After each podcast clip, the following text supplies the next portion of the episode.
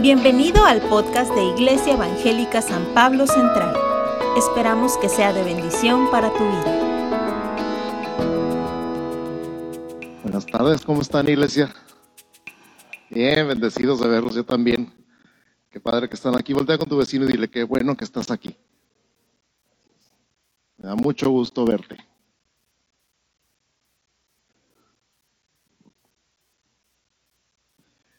Y bueno, antes de comenzar con el tema del día de hoy, me gustaría ah, informarles, creo que hemos ah, estado en otras ocasiones y el año pasado hicimos un poquito más de énfasis en el tema de las primicias, pero recordarles que cuando celebramos el domingo de Pentecostés, que es dentro de dos semanas, el 5 de junio, vamos a estar celebrando el Día de las Primicias. ¿Para qué son las primicias? En la Biblia, todo lo que es primero todo lo que nace primero del fruto y el primer hijo y el, primero de las vacas y la primera que nace de las ovejas, todo, todo es de Dios. Dios dice, todo lo primero es para mí. Es parte de nuestro corazón para Dios. Él nos enseña cómo honrarlo, cómo demostrarle nuestro amor y nuestra gratitud y es dándole lo primero que recibimos. En el tiempo de Éxodo, cuando se escribió la ley de las primicias en el Antiguo Testamento, Obviamente la gente sembraba y cosechaba y practicaba la agricultura y la ganadería. Por eso los primeros frutos eran una vez al año. La fiesta de los primeros frutos o la fiesta de las primicias era precisamente toda una fiesta donde la gente traía lo primero de sus frutos.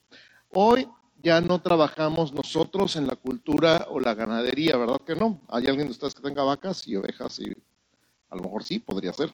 Pero la mayoría tenemos trabajos de oficina, trabajamos en escuelas, en maquiladoras, en industria, en el comercio, en el gobierno y recibimos un depósito, una transferencia, un cheque o un sobre cada semana, cada quincena o cada mes.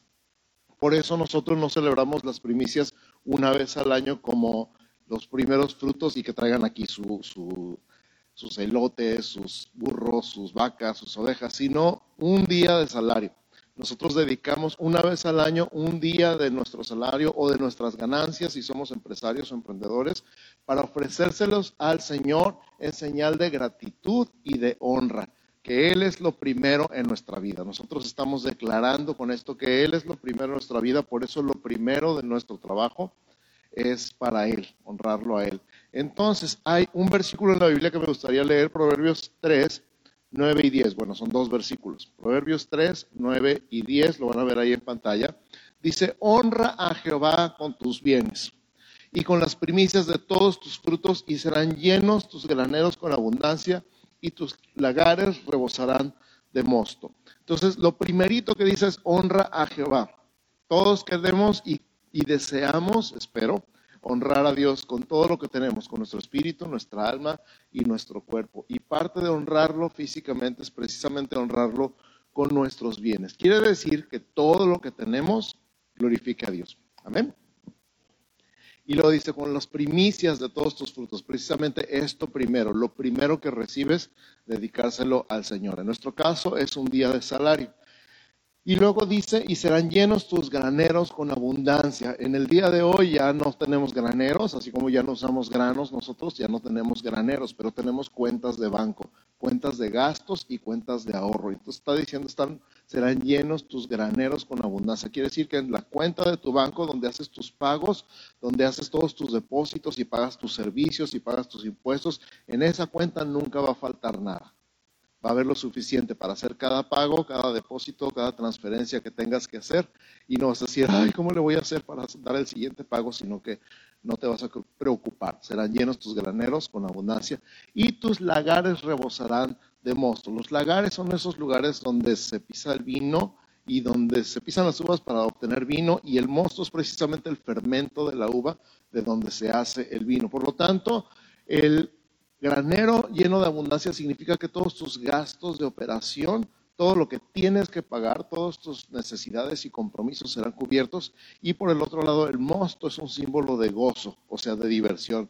Te va a sobrar también para divertirte. No nada más vas a tener todo lo necesario, sino también te va a sobrar para diversión. Tus gastos y tus diversiones. Vas a poder ir al cine, te vas a poder ir a los tacos, vas a poder salir de vacaciones. Y todo es como un resultado, como un fruto de la gratitud.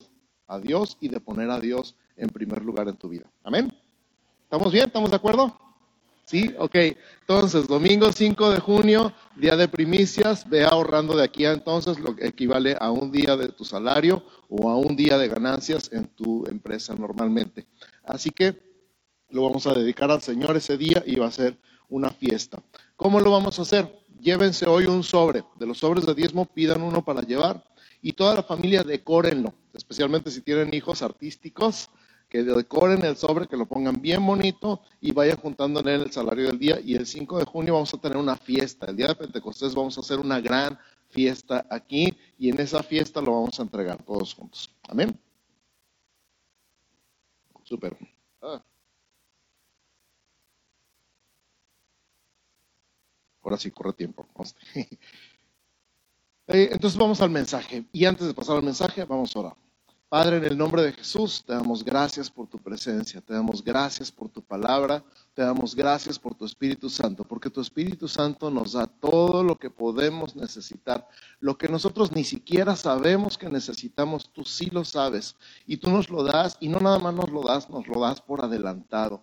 Tú siempre nos hablas, siempre nos enseñas, siempre nos animas, siempre nos consuelas, siempre nos edificas, siempre nos llevas hacia adelante, Señor. No nos quedamos atorados. Cuando nos agarramos de ti, tú nos sacas adelante, sea cual sea nuestra situación, sea cual sea nuestra necesidad, sea cual sea lo que nos pudiera querer estorbar en nuestra vida. Tú nos sacas adelante cuando nosotros nos agarramos de ti. Espíritu Santo, te entregamos en este momento el control en el nombre de Jesús. Te pedimos que nuestra atención nuestros ojos y nuestros físicos, mentales y espirituales estén abiertos y atentos para recibir tu palabra, para escuchar tu palabra, para meditar en tu palabra, para creer tu palabra, para abrazar tu palabra, para vivir tu palabra. Nos sometemos a ti, Señor, a tu señorío, a tu autoridad, a tu Espíritu Santo y a tu palabra, en el nombre de Jesús. Amén. Amén. Ok, estamos recordando el 2022, lo declaramos como el año de la iglesia y estamos estudiando toda la doctrina bíblica, toda la enseñanza bíblica acerca de la iglesia. En este mes de mayo lo hemos dedicado o lo estamos dedicando a estudiar la iglesia virtuosa, la, la iglesia como un símbolo de la mujer virtuosa, más bien al revés, la mujer virtuosa como un símbolo de la iglesia en Proverbios 31. Y el día de hoy el tema es industriosa. Si estás tomando notas del mensaje y estás tomando notas del título, el título del día de hoy es industriosa. La iglesia es industriosa. ¿Qué significa industriosa? ¿Quién me dice? Trabajadora, muy bien, ¿qué más? Laboriosa, muy bien, ¿qué más? Que produce, productiva, Industriosa, ¿qué es industriosa? De industria, muy bien, excelente, muy bien, buena idea, qué bueno que saben. Lo busqué en el diccionario por si las moscas y el diccionario lo que dice es que se dedica con ahínco al trabajo. Pastor, ¿qué es ahínco? ¿Quién sabe qué es ahínco? Con fuerza, con dedicación, con entrega, súper bien, qué bueno. Qué bueno que sí saben. También busqué ahínco por si las moscas, el diccionario, y dice eficacia, empeño o diligencia grande con que se hace o solicita algo. Se voy a repetir, industriosa significa que se dedica con ahínco al trabajo. Ahínco significa eficacia, empeño o diligencia grande con que se hace o solicita algo. La palabra industriosa no aparece en la Biblia, pero la idea sí.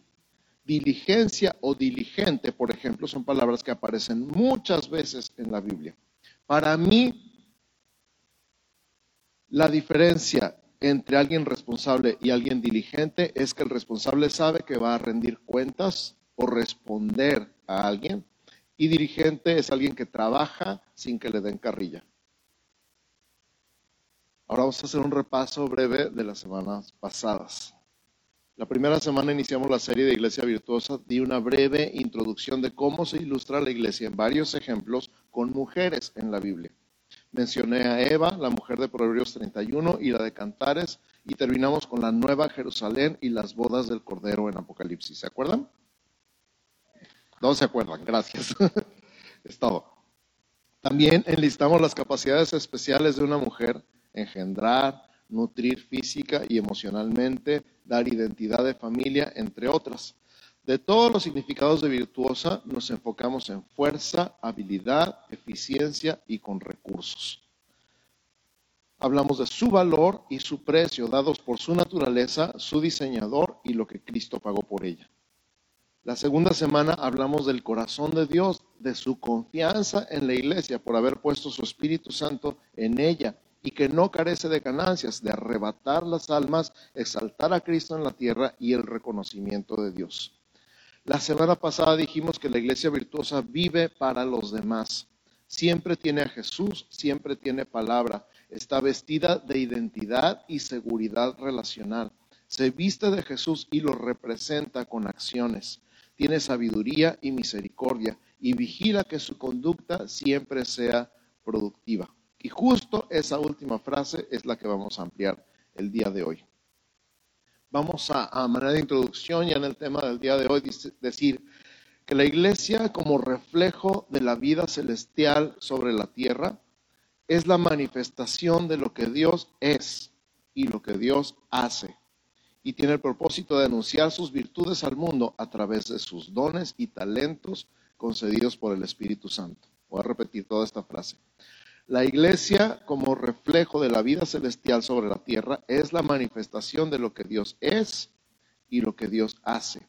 Y tiene el propósito de anunciar sus virtudes al mundo a través de sus dones y talentos concedidos por el Espíritu Santo.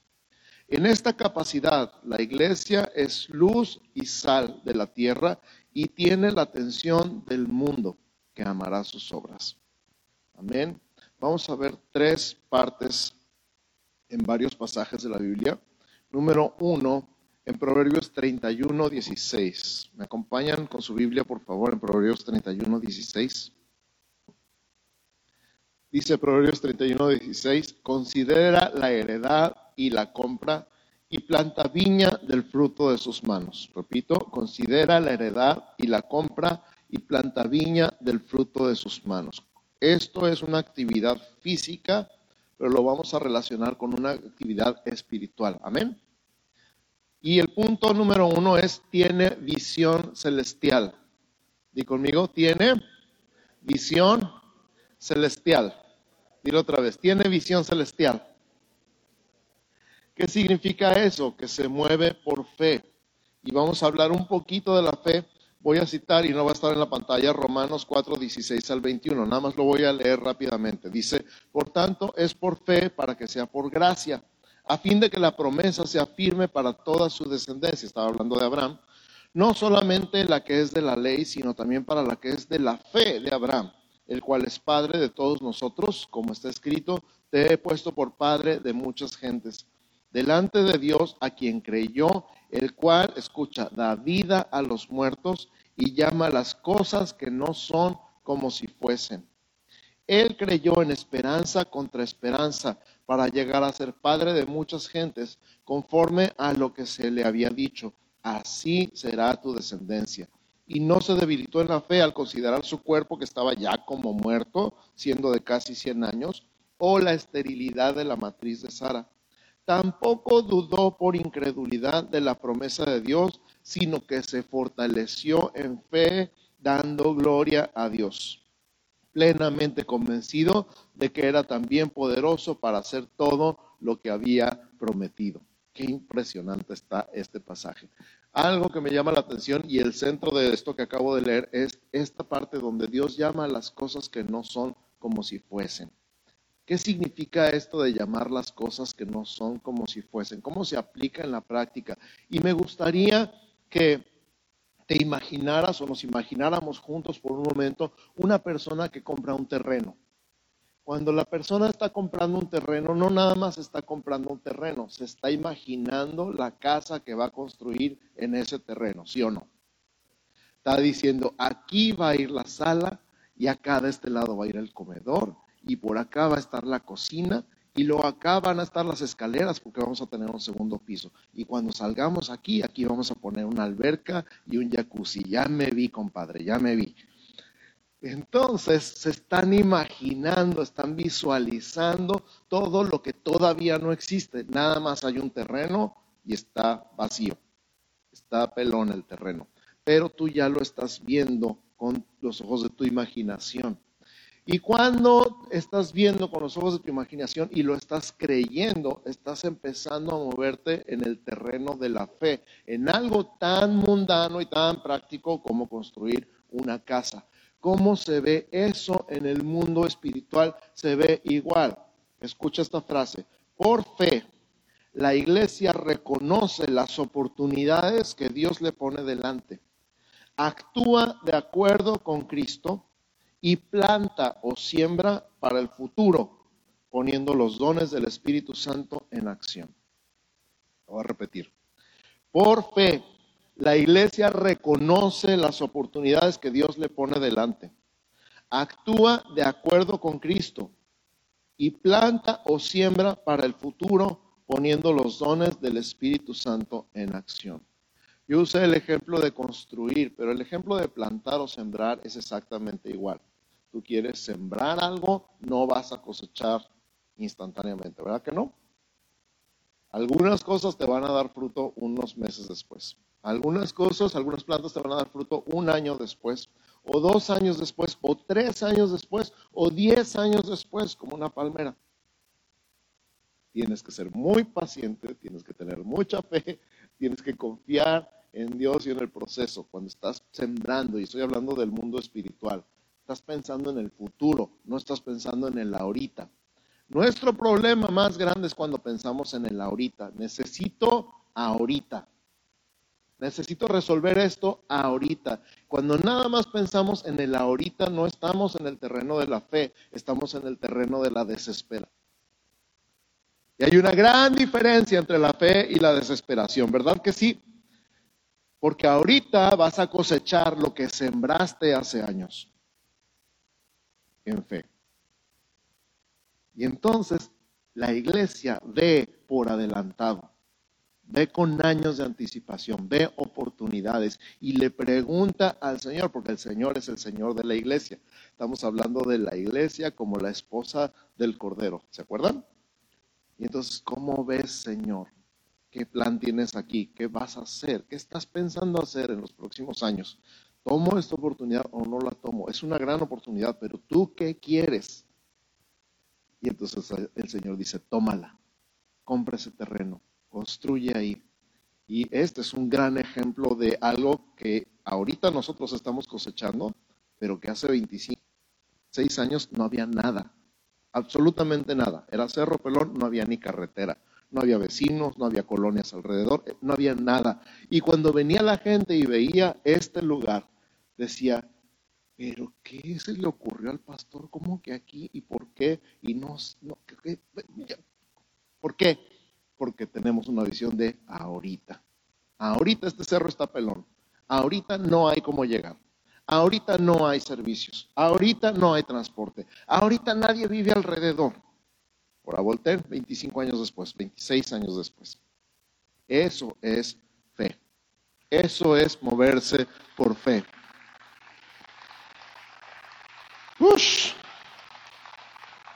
Hubo mucha gente que le dijo a nuestros pastores, Mellado que, que cómo se les ocurría. Y hasta la fecha ya hay gente que ve y dice, ¿cómo se les ocurrió?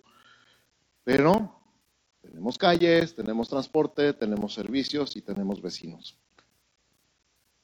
Y un estacionamiento que somos la envidia de muchas iglesias, déjenme decirles. Cuando vienen pastores a rentar nuestras instalaciones porque les encantan nuestras instalaciones, lo primero que dicen es, tienen tanto estacionamiento se emocionan cuando ven el estacionamiento. Y yo decía, ay, pues es un estacionamiento. No, pues no, ya, ya, me estoy dando cuenta a medida que visito otras iglesias cómo sufren por el estacionamiento. Nosotros tenemos para aventar para arriba todavía. Así que gracias a Dios. Repito el enunciado, por fe la iglesia reconoce las oportunidades que Dios le pone delante, actúa de acuerdo con Cristo y planta o siembra para el futuro, poniendo los dones del Espíritu Santo en acción. Número dos, Proverbios 31, 17, 19 y 24. Voy a leer tres versículos y así como si estuvieran pegaditos.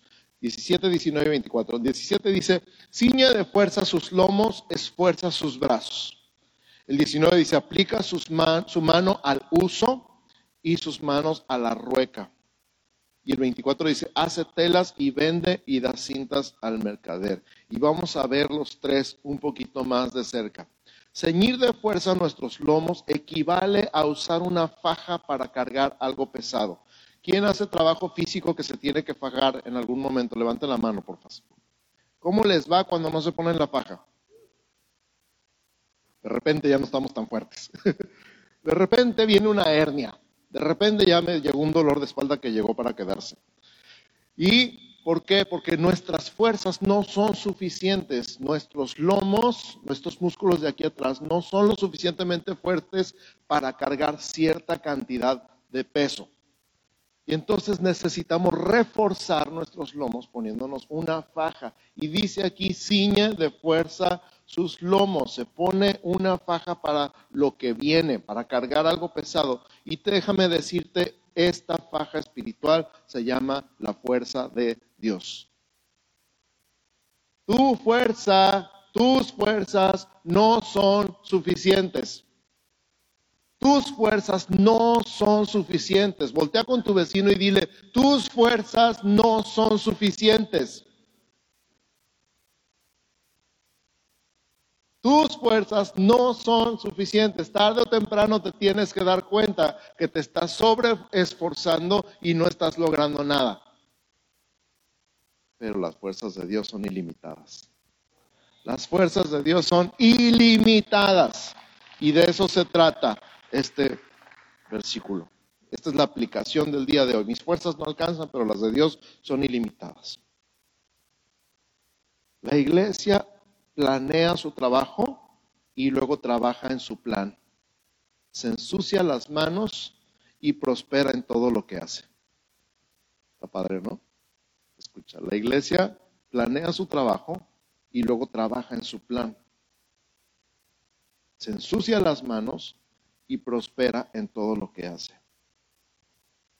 Y por supuesto, con todo lo que hace, glorifica a Cristo y beneficia a la comunidad. Con todo lo que hace la iglesia, glorifica a Cristo beneficia a la comunidad. Y la iglesia somos tú y yo. Si se acuerdan de eso, ¿verdad? Que de repente alguien sale con que es que la iglesia es el edificio. La iglesia no es el edificio.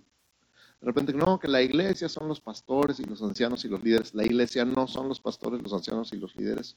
Somos parte de, pero no somos la iglesia. La iglesia es el cuerpo de Cristo, todo el cuerpo de Cristo. Amén. Número tres, el versículo de la semana. El versículo de la semana es Proverbios 31, 25, dice, fuerza y honor son su vestidura y se ríe de lo porvenir. Fuerza y honor son su vestidura y se ríe de lo porvenir. Fuerza, otra vez, las nuestras no alcanzan, las de Dios son ilimitadas. Efesios 6, 10. Efesios 6, 10 dice, por lo demás, hermanos míos, fortaleceos en el Señor y en el poder de su fuerza. Apúntalo bien porque este versículo es muy importante para ti y para mí el día de hoy. Por lo demás significa ahora algo muy importante, antes de que se me olvide. ¿Verdad que las últimas instrucciones son las más importantes? Cuando te vas de la casa a trabajar y le encargas a tus hijos, ah, y te encargo que es algo muy importante. Pablo ya se está despidiendo en esta carta, pero antes de despedirse dice, ah, algo muy importante, fortalezcanse en el Señor y en el poder de su fuerza.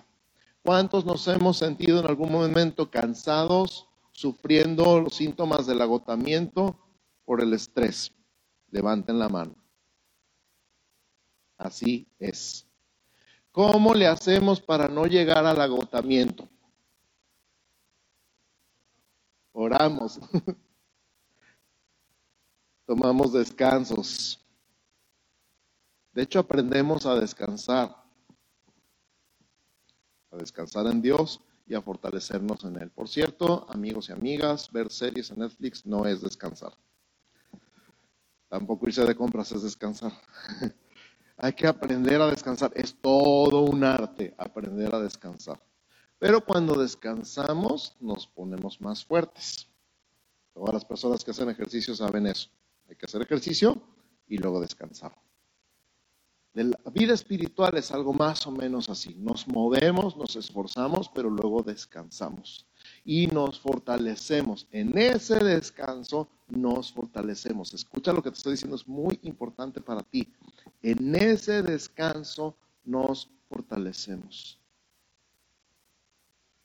¿Cómo puede alguien seguir y seguir y seguir y seguir en la vida aprendiendo este ritmo de trabajo y descanso. Y sobre todo en el mundo espiritual, fortalecerse en el Señor.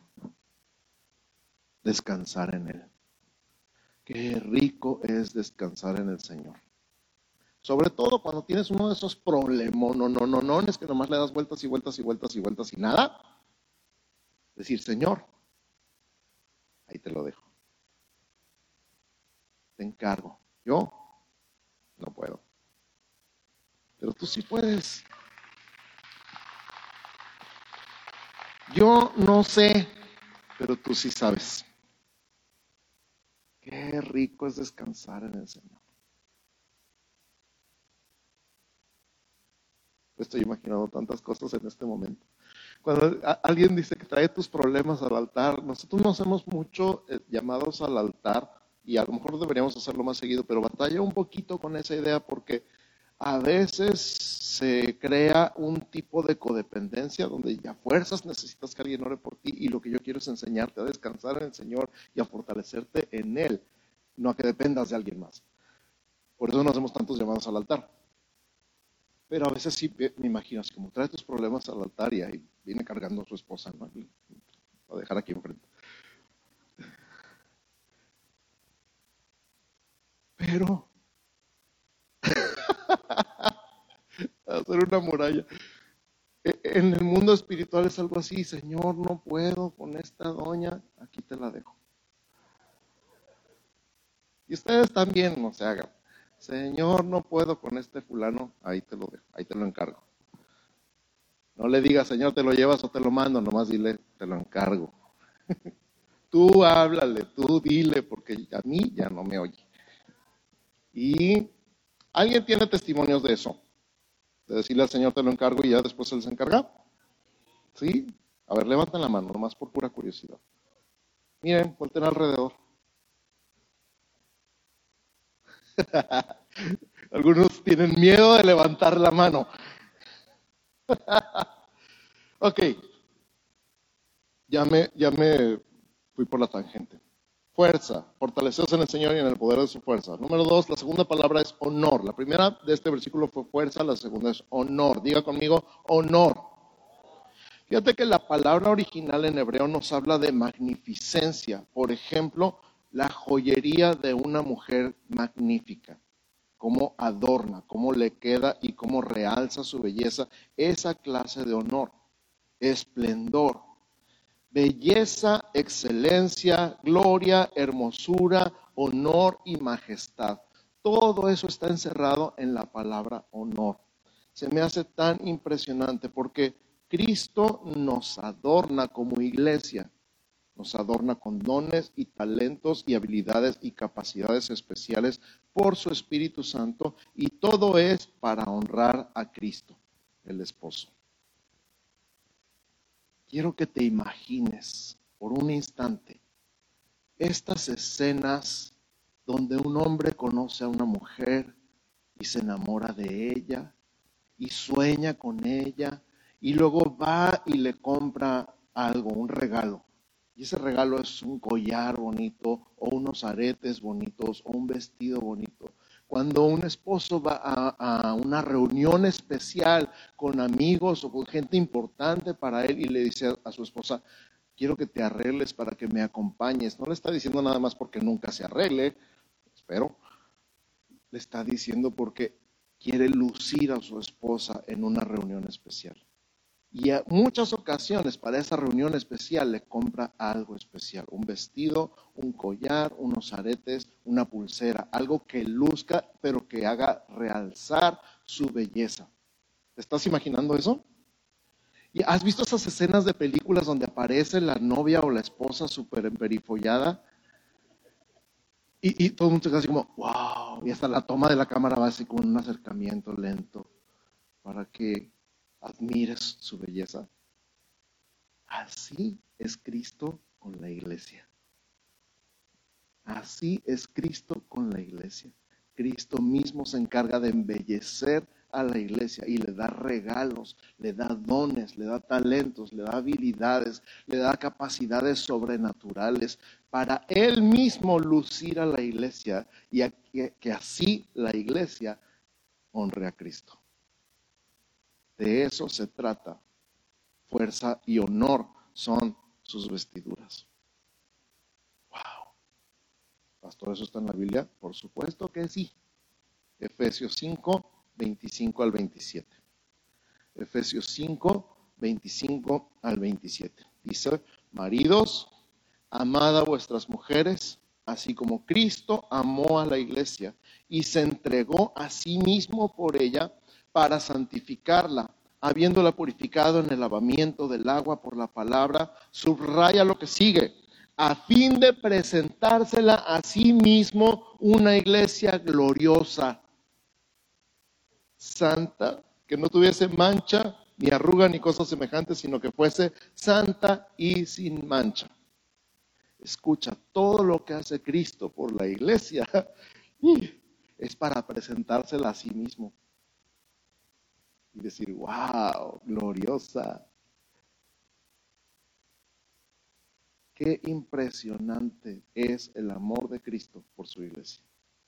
Qué increíble es el amor de Cristo por su iglesia. Y la iglesia eres tú.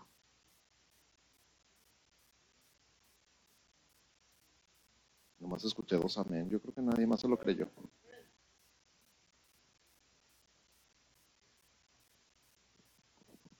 ¿Puedes creer esto que te estoy diciendo? Que Cristo adorna tu espíritu, que Cristo adorna tu alma, que Cristo te da regalos especiales. Porque cada vez que los luces, lo luces a Él, lo haces quedar bien a Él, lo haces verse bien. ¿Puedes creerlo? Qué bueno, qué bueno que lo puedas creer. Y termina este pasaje diciendo, Proverbios 31, 25, y se ríe de lo porvenir. Lo porvenir es el futuro.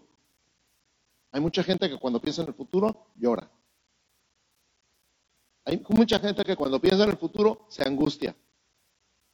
Hay mucha gente que cuando piensa en el futuro se estresa. No duerme, se deprime, se le cae el pelo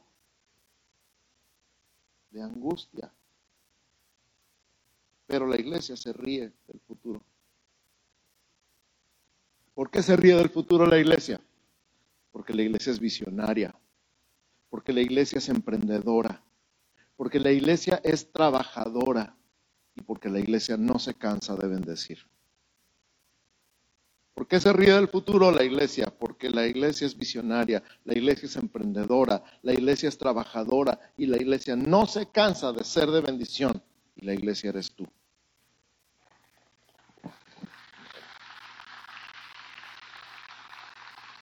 Amén. Voy a invitar a nuestro equipo de alabanza que se vaya acercando, por favor. Vamos concluyendo.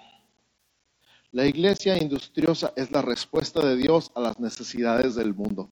Vale. Voy a repetir. La iglesia industriosa es la respuesta de Dios a las necesidades del mundo. ¿Por qué?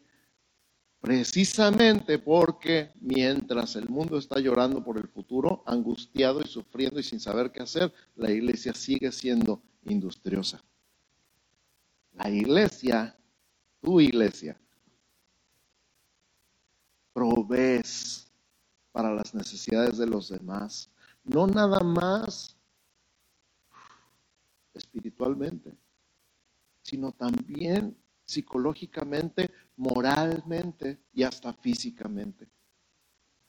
Estos miembros de la iglesia, los miembros de la iglesia de Cristo son personas trabajadoras, son personas honestas, son personas que producen Muchos de ellos tienen empleados que trabajan para ellos y esas personas pueden llevar el pan a su mesa gracias a los hijos de Dios que forman parte de la iglesia.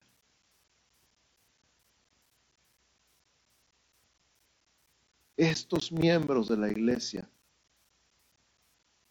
son personas que la sociedad considera productivas. Son personas que el gobierno considera personas de bien. Que producen, no que quitan. Que dan, no que toman. Que bendicen, no que roban. La iglesia es la esperanza del mundo. Porque la iglesia vive para bendecir. El Espíritu Santo adorna la iglesia con sus dones y le da visión y fuerza para trabajar con diligencia y traer bendición abundante a la tierra. Es tiempo de creer y recibir y abrazar el diseño de Dios para que todo lo que hagas prospere y sea de bendición para tu familia, tu ciudad y tu país y así honres y glorifiques a tu Rey y Señor que se llama Jesús. Es tiempo de compartir con otros el amor que Dios te ha demostrado a ti de forma práctica, cubriendo necesidades, reflejando su gloria. Es tiempo de celebrar todo lo que cada uno de ustedes hace dentro y fuera de estas cuatro paredes. Recuerda, iglesia, Cristo te viste de fuerza y honor. Vive en sus fuerzas. Vive con honor. Vive para su gloria. Vive para anunciar las virtudes de aquel que te llamó de las tinieblas a su luz admirable. ¿Estás dispuesto? ¿Estás listo? Quieres? Entonces ponte de pie y di conmigo, Señor, yo soy esa iglesia. Aquí estoy. Estoy listo para vivir para ti. Estoy listo para vivir para tu gloria en mi casa, en mi trabajo, con mi familia, con mis amigos, con mis compañeros de escuela y del trabajo. Estoy listo para vivir para ti. Vivir para tu gloria. Estoy listo para vivir en tus fuerzas y no en las mías. Y estoy listo para vivir una vida de honor. En el nombre de Jesús tómame. Haz lo que quieras conmigo. Y úsame para tu gloria.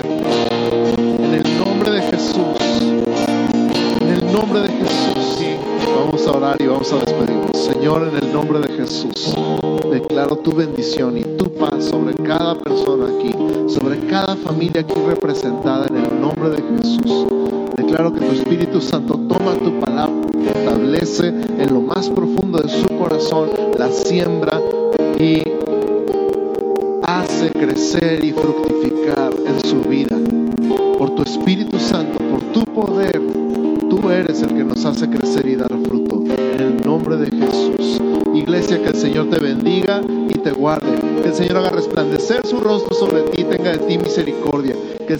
sobre